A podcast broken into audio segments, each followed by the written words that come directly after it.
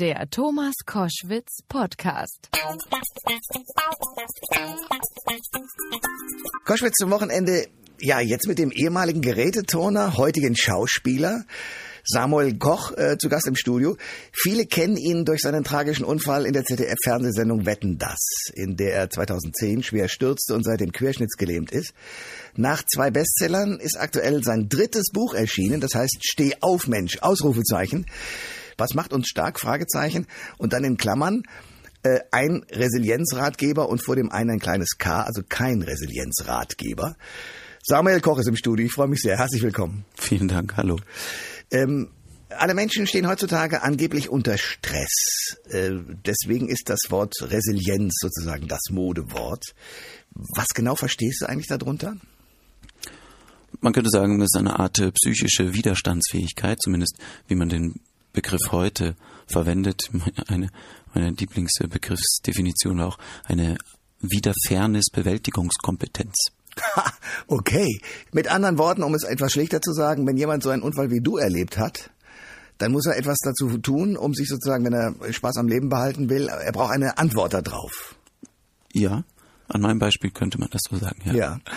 Nun hast du ganz bewusst auch in deinem Buch geschrieben, ich will keinen Ratgeber und keine Ratschläge erteilen, weil das sind häufig nur Schläge und trotzdem willst du unterstützen. Also für wen hast du das Buch geschrieben?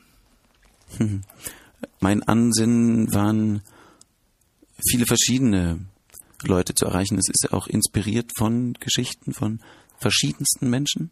Also das geht los bei ich habe mal sie so für mich Gisela von nebenan genannt, also die Nachbarin von nebenan, die ihre ganz normalen Alltagsprobleme und Wehwehchen hat, seien das finanzielle Sorgen, seien das Ehe- oder Beziehungsprobleme, Probleme mit den Kindern, Stress, irgendwelche Süchte, ähm, so was man vielleicht so äh, eher kennt, aber dann eben auch war ich beim Bundeskriminalamt eingeladen, die Resilienzseminare machen, wo ich einen Vortrag halten sollte und wo Menschen mir ihre Geschichte erzählt haben, die, ja, wo Menschen zum Beispiel damit klarkommen, dass sie den Attentäter vom Breitscheidplatz abgegeben haben an die Bundespolizei, weil sie sagt, nach der nimmt, es sind nur Drogendealer und dann mit dieser Schuld äh, resilient im Optimalfall umgehen müssen. Dann war ich beim Resilienzzentrum in der Schweiz eingeladen. Dann war ich äh, viel absurderweise in Hospizen und hatte mit den Menschen, die dort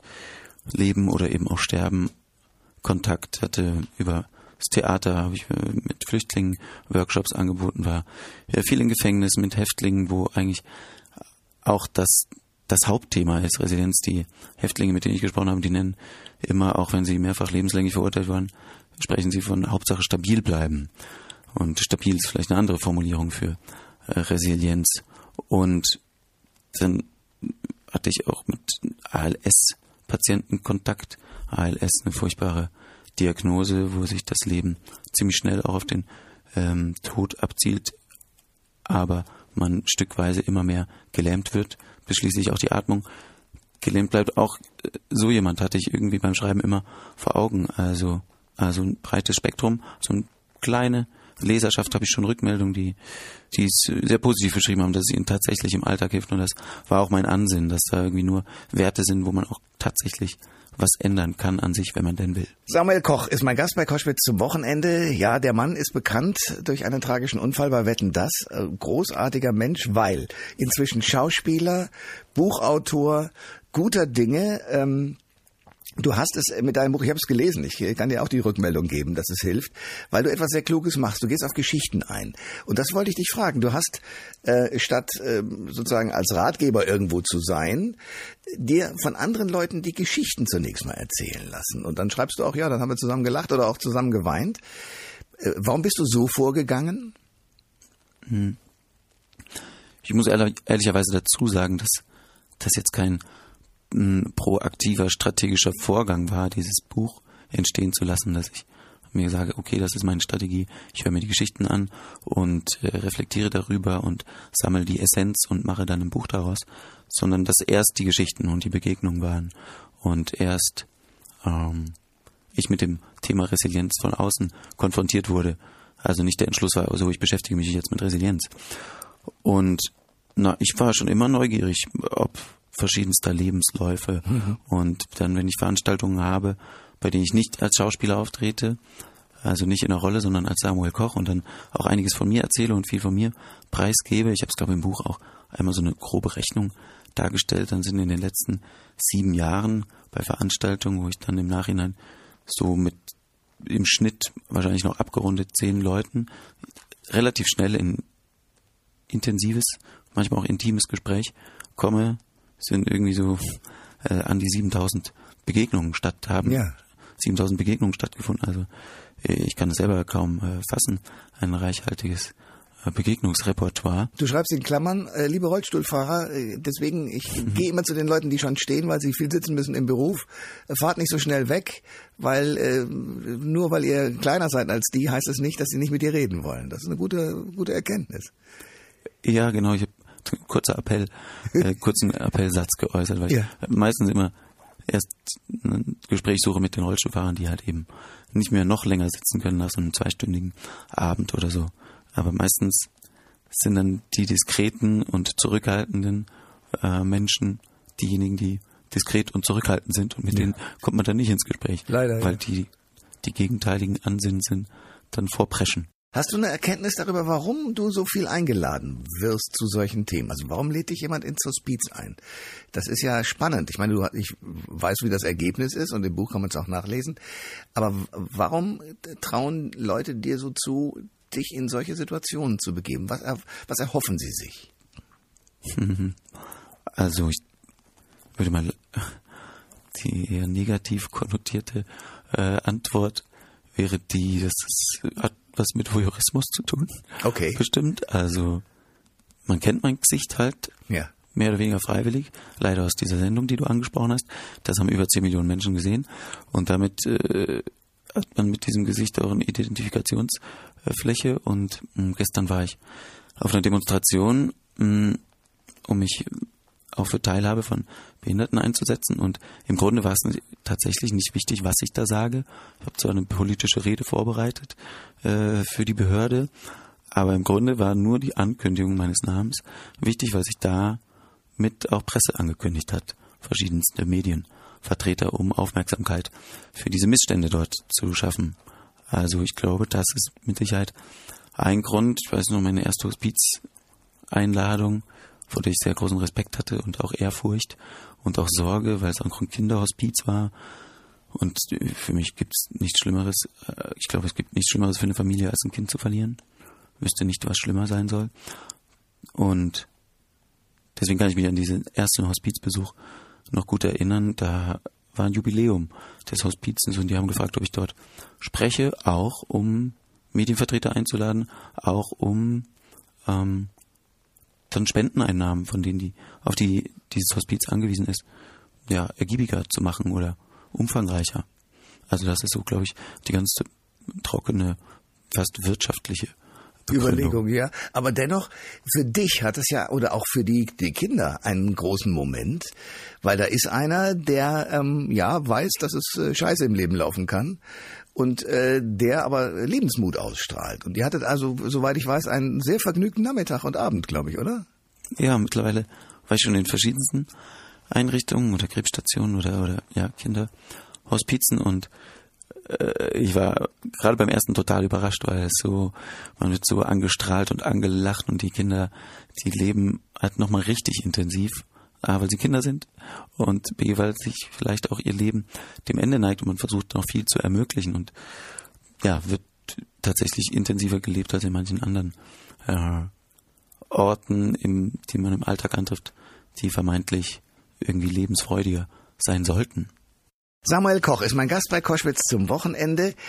Du hast äh, dieses spannende Buch geschrieben, ähm, in dem du unter anderem mit dem Glücksforscher, mit dem Hirnforscher, ähm, äh, ja, mit dem mit dem Neurologen, Neurobiologen, ja. Neurobiologen, man muss es wenn schon auch richtig machen, ähm, mit Gerald Hüther gesprochen hast, Professor Gerald Hüther, der ein großartiger Mensch ist. Wir hatten ihn auch schon in der Sendung, weil er damals begleitet hat dieses Phänomen, dass äh, Radamateure, eine, glaube ich, sechs 1000 Kilometer lange Strecke von Quer durch die USA, ja. ge- ge- geradelt sind und das Rennen auch noch gewonnen haben. Hat er mir auch erzählt, ja. Irre. So, mit dem bist du zusammengekommen. Warum? Ich überlege gerade, wo mein erster Kontakt mit ihm stattgefunden hat. Hm. ich glaube, ich irgendwie im Internet oder im Fernsehen bin ich auf ihn aufmerksam geworden und fand ihn da schon sehr inspirierend. Und dann hat mich natürlich die Frage beschäftigt, ähm, warum gibt es Menschen, die kommen aus einem tollen Umfeld, die haben beste Voraussetzungen für alles, finanziell wie ähm, wertschätzend von den Eltern und landen trotzdem, ich sage es mal plump, in der Gosse. Und warum gibt es Menschen, die kommen aus erbärmlichsten Verhältnissen und haben so klassisch die Tellerwäsche zum Millionär äh, Historie oder den Lebenslauf. Äh, und dann die damit verbundene Frage, warum kommen halt manche mit ihrem Schicksal gut zurecht und manche irgendwie nicht? Und ist das irgendwie genetisch veranlagt oder schon ja im Erbmaterial verankert? Und dann noch weitergehend die Frage, kann ich das denn dann beeinflussen?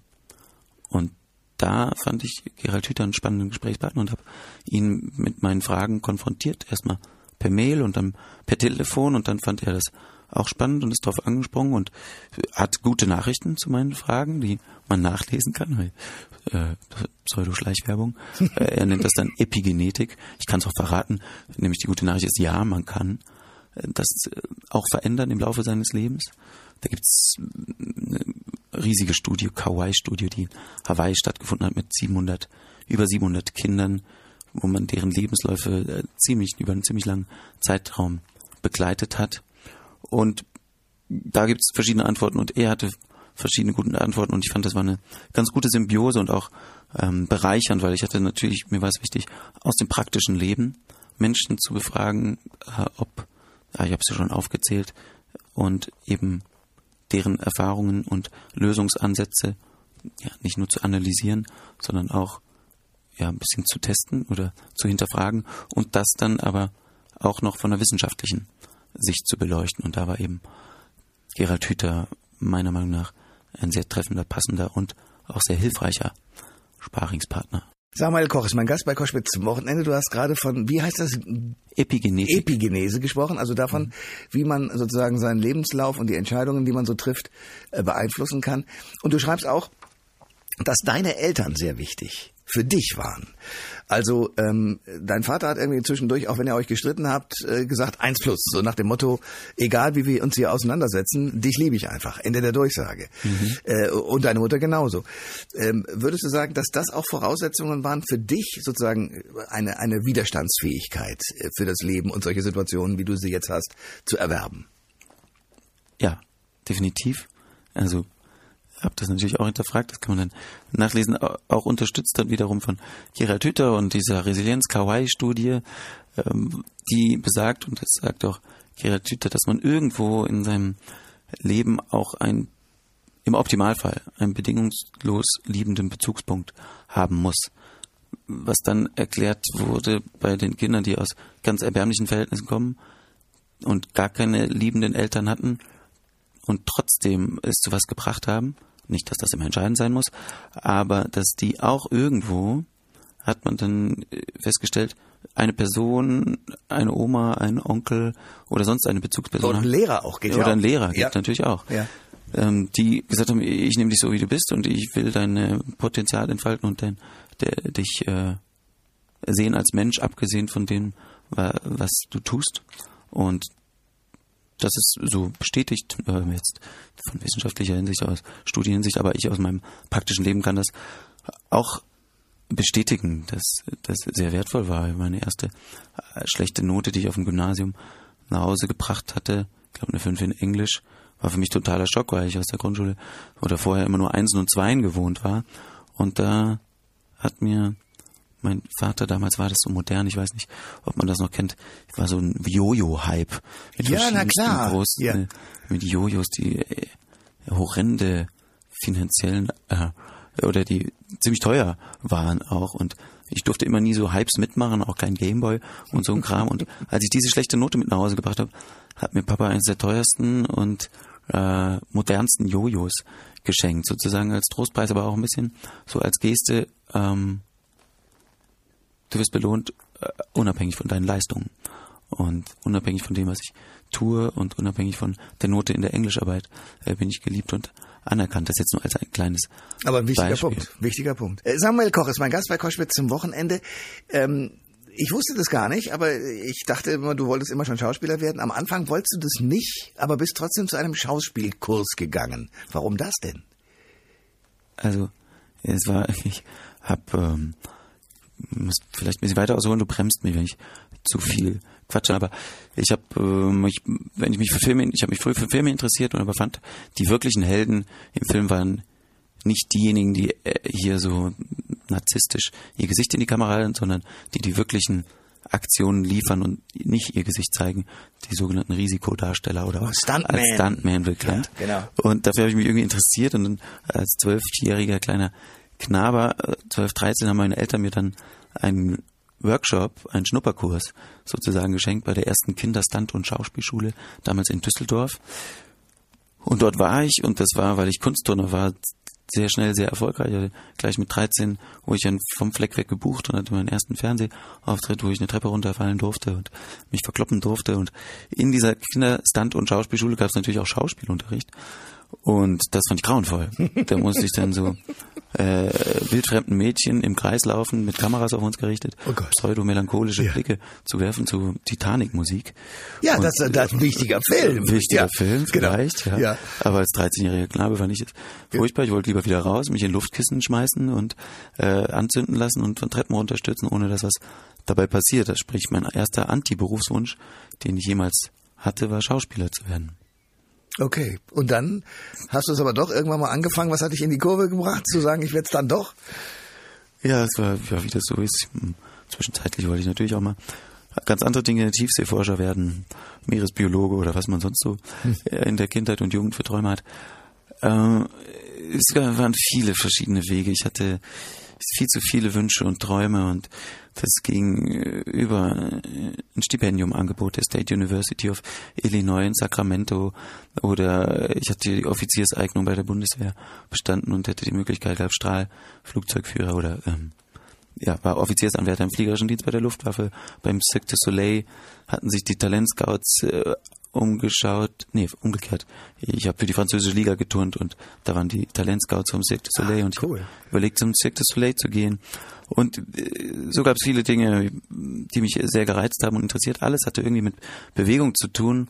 Und als ich dann mal als Regiepraktikant viele Schauspieler kennengelernt habe und mich mit denen mit am besten verstanden habe und die gesagt haben, geh doch mal vorsprechen und ich dann auf dieses akademische Hochschulstudium aufmerksam geworden bin, nämlich das Schauspielstudium, wo Reiten, Fechten, Tanzen, Steppen und Akrobatik im Lehrplan verankert gewesen ist, da ähm, habe ich es mal versucht und bin dann neu wieder auf den Trichter gekommen und bin dann relativ schnell an der Schauspielschule genommen worden und habe dann äh, erst im Nachhinein erfahren, oh hoppla, hier gehen so bis zu tausend Leute, bewerben sich und nur zehn ähm, schaffen das. Und man sprach von äh, Eliteausbildung und dann dachte ich ja, okay, komm, wenn du jetzt genommen bist, dann musst du es zumindest mal ausprobieren. Sprich, es ist ein ziemlich unromantischer Test gewesen und gar nicht der große Traum vom Schauspieler werden. Samuel Koch ist bei Koschwitz zum Wochenende und wir haben gerade darüber gesprochen, wie du zum Schauspieler wurdest. Ähm, und jetzt beschäftigt mich die Frage, du kommst zurück nach deinem Unfall bei Wetten Das und äh, bist ja immer noch in diesem Schauspielkurs eingeschrieben. Du weißt, diese ganzen körperlichen Aspekte können nicht mehr stattfinden. Wie ist es jetzt? Also wie bist du zurückgekommen? Denn du hast ja weitergemacht. Du bist dort in der Ausbildung gewesen und hast sie fortgesetzt. Ja, das ist richtig.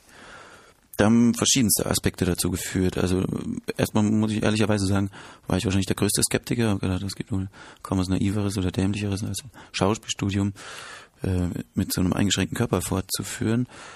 Dann kam aber mein Mentor und Professor schon in die Reha-Klinik. Ich hatte mal mit zum ersten Mal im Rollstuhl, noch mit Halskrause und ist mit mir auf die Krankenhaus-Aula-Bühne, hat mit mir wie vorher Dylan Thomas Texte durchgeprügelt, hat mich genauso ange, äh, ja, ich sage mal, zurechtgewiesen. Wie, Also angebrüllt habe ich nicht gehört, aber gut, ich verstehe.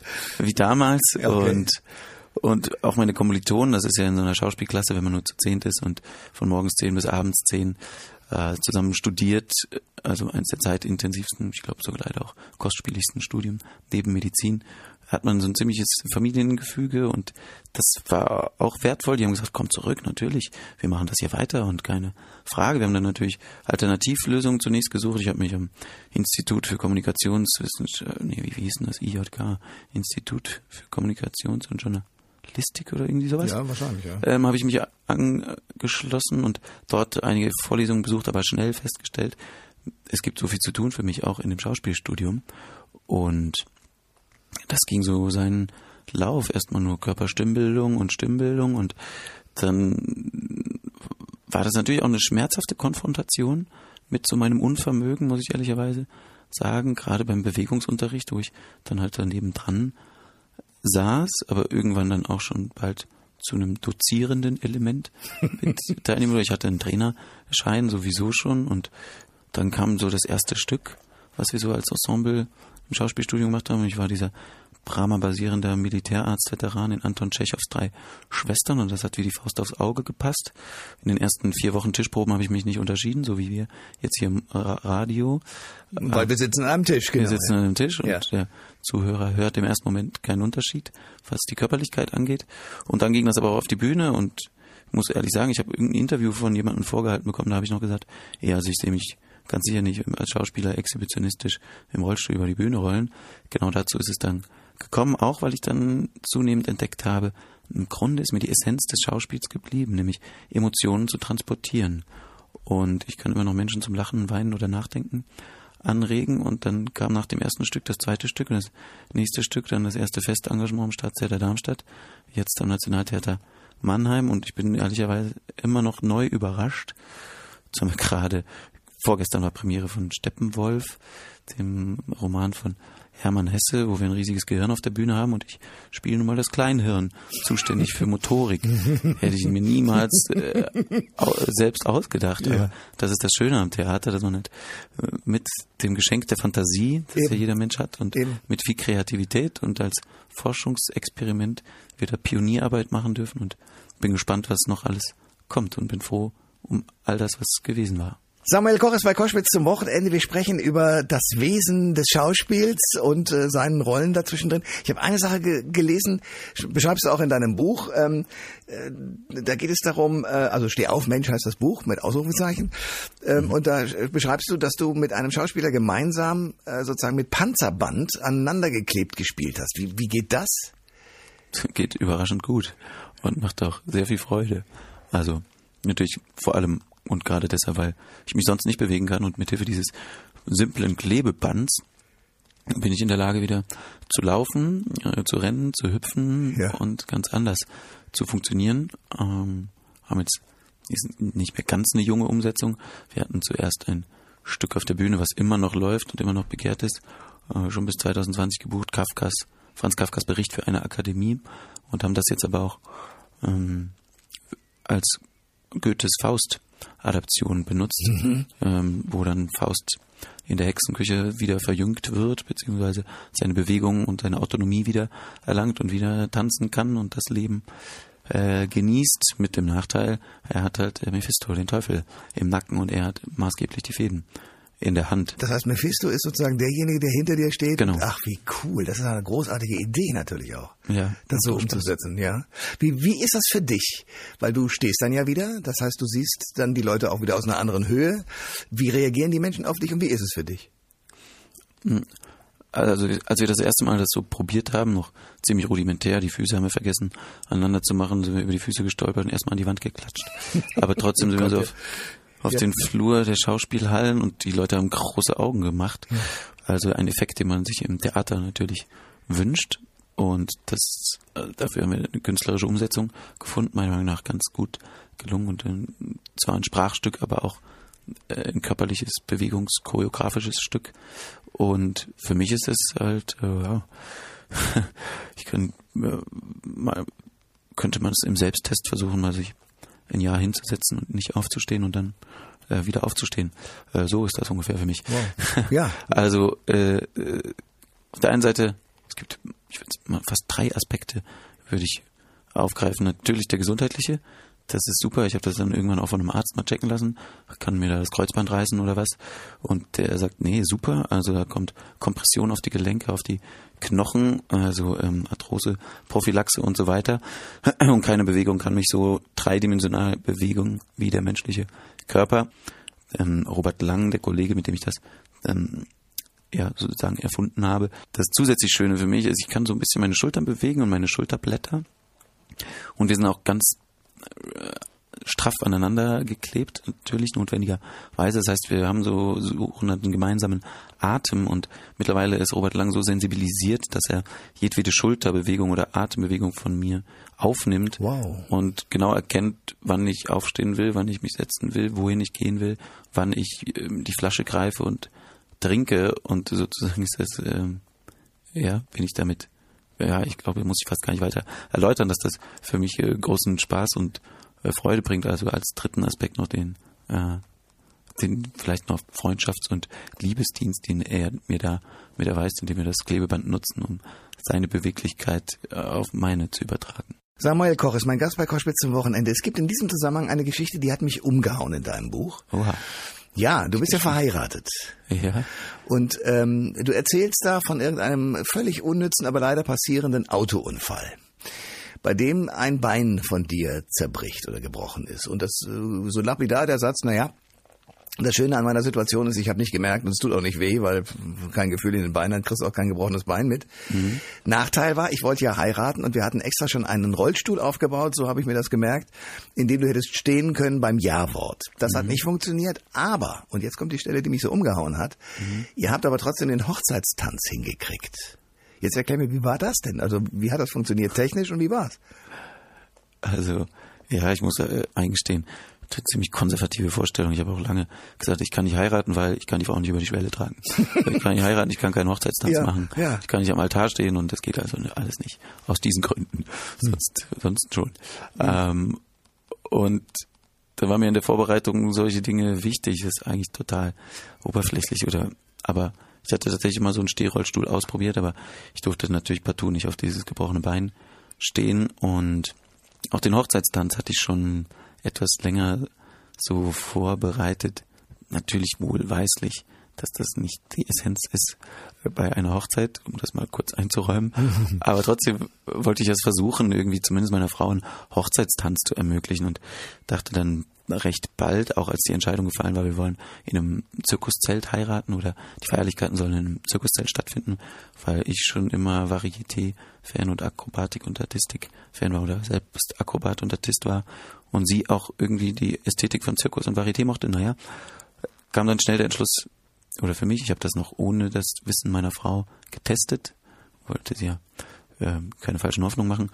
Mit meiner Schwester, weiß ich noch, kannte ich noch aus alten Zeiten einen äh, Stunt-Koordinator, der unter anderem ähm, das mal ausprobieren wollten, Querschnittgelähmten wieder tanzen zu ermöglichen und hat so eine verrückte Konstruktion, die man auch in Fußballstadien sieht.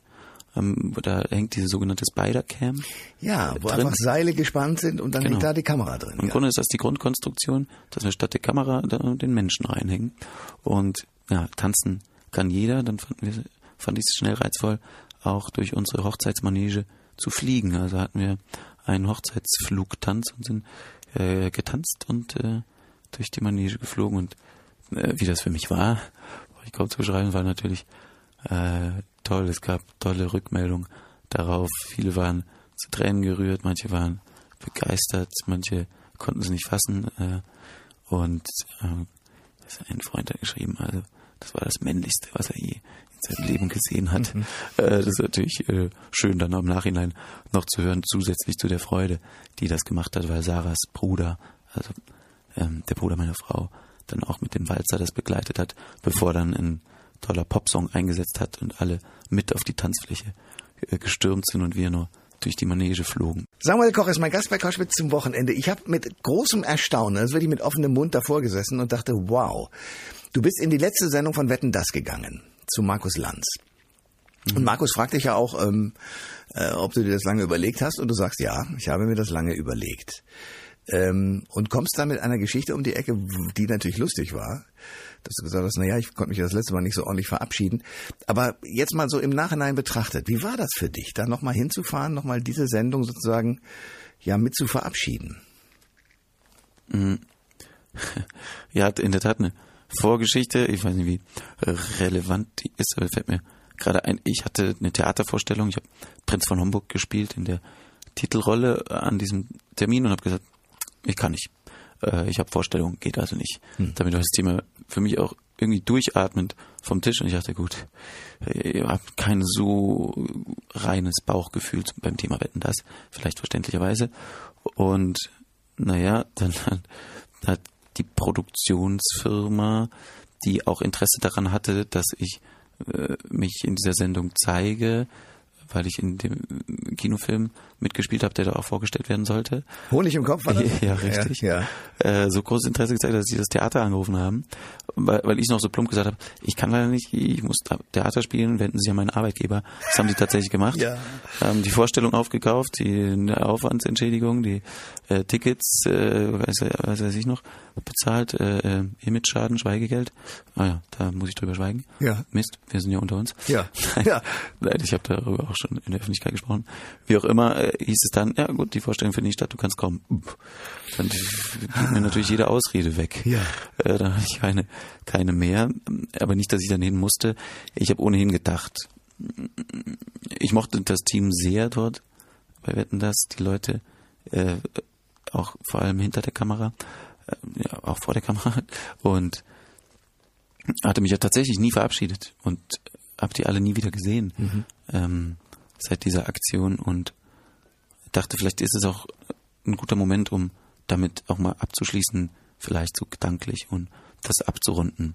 Und dann bin ich auch mit einem mulmigen Gefühl dahin, muss ich ehrlich sagen, aber muss im Nachhinein sagen, es war gut und ich bin froh drum, dass äh, ich da nochmal sein durfte und äh, Danke sagen durfte an all diejenigen, die mich damals schon unterstützt hatten und wieder und auch so lieb geschrieben haben. Und äh, genau, es war, war jetzt nicht nur Wehmut und Schwermut. Samuel Koch ist bei Koschwitz zum Wochenende im Studio. an, Moderation, ja, an Moderation leicht gemacht. Ähm, du hast in deinem Buch etwas Interessantes geschrieben, äh, nämlich über deinen Vater, der in irgendeinem Interview wohl gesagt haben soll, ähm, auch du würdest eines Tages wieder glücklich sein oder glücklich werden. Ich kann die genaue Formulierung jetzt nicht zitieren, aber äh, sinngemäß. Ja. Und du schreibst, das ist eine ziemlich mutige Aussage, aber ähm, vermutlich hat er das Richtige gesehen. Kannst du das nochmal auflösen? Weil es ist ja in der Tat eine mutige Aussage, das zu, zu formulieren. Es hätte ja sein können, dass du das ganz anders siehst. Ja, schon ein paar Tage her. Ich denke, dass äh, ich weiß, äh, das ist eingebettet in das Kapitel äh, mit dem Übertitel Hoffnung. Ich habe so, für die, die sie nicht wissen oder auch nicht lesen werden, äh, verschiedene, äh, meine alternativen Säulen der Resilienz aufgezeigt, also verschiedene Stehaufwerte, die man bewusst auch selbst beeinflussen kann. Und dann gibt's eben den Hoffnungsteil und ähm, mein Vater, muss man wissen, ist äh, mit Sicherheit keiner, der irgendwie plumpe Sprüche raushaut oder Floskeln, der schon sehr reflektiert, rationell äh, Dinge äußert. Und das war zu einem frühen, sehr frühen Stadion nach meinem Unfall, als er das gesagt hatte. Und mh, das war ja eine tiefe Hoffnung, glaube ich, in der er das gesagt hat. Oder noch stärkeres Wort ist vielleicht Zuversicht. Ähm, mit einer Zuversicht, dass er mich kennt und um meinen Charakter und um mein Wesen weiß, das er maßgeblich mitgeprägt hat. Und aus dem heraus konnte er hoffnungsvoll sagen, mein Sohn wird wieder glücklich. Und ja, dann geht das in diesem Hoffnungskapitel noch ein bisschen ins Detail, was vielleicht zu weit führt oder wo ich an dieser Stelle schlechte Schleichwerbung mache. ich mache gleich mal ganz offensive, steh auf, Mensch, Ausrufezeichen. Du machst in dem Buch am Schluss was sehr Kluges. Du gehst nämlich her und sagst, ähm, es gibt so viele Möglichkeiten, wo man was tun kann und listest erstens mal eine ganze Reihe von Websites auf, Ja. wo man sich helfend einbringen kann. Ähm, und du machst etwas, was ich auch ziemlich spannend finde, was viele Menschen nicht mit sich tun, nämlich du schreibst auf, worüber du glücklich bzw. sogar dankbar bist. Und da gibt es, äh, beginnt beim Rollstuhl über alle möglichen Kleinigkeiten, dass das funktioniert hat und dass jenes funktioniert hat. Und du schreibst es hin, es ist eine richtige Liste. Und im ersten Moment, als ich das so gelesen habe, habe ich gedacht, ja, muss ich das jetzt alles aufgeschrieben sehen? Ja, muss ich, weil nur dann, wenn ich es so ausgeschrieben und aufgeschrieben und in der Länge sehe, wird mir klar, dass ich der ich das vielleicht mal nachmachen will, es eben auch genauso auch die kleinen Dinge, die großen Dinge nebeneinander und hintereinander aufschreiben sollte. Das ist klug. Warum bist du, warum hast du das so gemacht? Ich würde jetzt nicht sagen, dass ein sehr großes Kalkül oder eine ausgeklügelte Strategie dahinter steckte. Ganz vereinfacht vielleicht gesagt, bin ich mir relativ sicher, dass es 197 Dinge gibt, allein vom Aufstehen bis zum Zeitpunkt auf der Arbeit, die einen nerven, die einen ankotzen, die dämlich sind. Und gleichzeitig äh, würde ich sagen, wetten das, haha, dass es mindestens genauso viele Dinge gibt, für die man eben dankbar sein kann. Da geht es, glaube ich, in diesem Kapitel auch eben um die Wahrnehmung des Schönen, was äh, nun mal zuerst stehen muss, bevor man überhaupt an den Punkt angelangt ist, dankbar sein zu können. Und das ist ein Punkt von denen. Samuel Koch ist mein Gast bei Koschwitz zum Wochenende. Wir kommen langsam zum Schluss der Sendung und ich will natürlich wissen, äh, gibt es irgendwie noch Kontakt, weil ich weiß, Gottschalk war mal irgendwann sogar mit Kamera irgendwie, ich weiß nicht, im Krankenhaus oder jedenfalls, ihr habt euch gesehen, ihr habt äh, gesprochen. Ist da ein Kontakt geblieben zwischen Thomas und dir und Michelle und dir? Oder ist es sozusagen jetzt beruflich auseinander? Es ist passiert, man kennt sich, freut sich, wenn man sich sieht, aber das war es auch schon? Das würde ich noch einräumen. Ich glaube, die ersten Besuche waren äh, fernab von Kamera. Das war natürlich sehr schön und aber auch erheiternd. Also sobald ja fünf Leute im Raum sind, wird äh, Thomas ja zum Moderator. Äh, und Entertainer und, und ist Entertainer. extrem lustig, ja. Ja, total. Es war auch schön in der Klinik. Wir haben natürlich äh, sarkastischen Blödsinn gemacht. Ich weiß, saß ich in meinem Rollstuhl, hat mir Haribos äh, zugeworfen und ich habe es versucht, mit dem Mund zu fangen. und er hat natürlich wieder geblökt, äh, top, die Wette gilt und äh, sehr albern waren wir miteinander. Aber wir haben sehr sporadisch Kontakt, er hat viel zu tun, ich habe immer irgendwie viel. Ähm, jetzt waren wir gerade, meine Frau und ich waren äh, im Sommer noch in Malibu. Ähm, Bevor dann tragischerweise sein Haus abgebrannt ist, ne? Dieses ja. echt tolle Haus, tolle Anwesen mit, was die Thea, seine Frau, so wunderbar ausgestattet hat. Er war gar nicht da, aber meine Frau und Thea verstehen sich super. Die sind irgendwie auf einer Wellenlänge äh, mit äh, verschiedenen äh, ästhetischen äh, Dingen. Kenne ich mich nicht aus. Und ja, wir haben uns, wenn es mal sich ergibt, treffen wir uns zum Essen zusammen. Aber äh, ist jetzt nicht so, dass wir wöchentlich telefonieren, aber wir haben es gut miteinander. Das ist schön zu wissen. Ich danke dir sehr für den Besuch heute und sage noch einmal ganz deutlich, steh auf, Mensch, aufs Rufezeichen. Was macht uns stark? Ein Resilienzratgeber. Samuel Koch hat den geschrieben. Und äh, ja, ich danke sehr für den Besuch. Ich danke auch. Schönen Tag. Alle Informationen zur Sendung gibt es online auf thomas-koschwitz.de.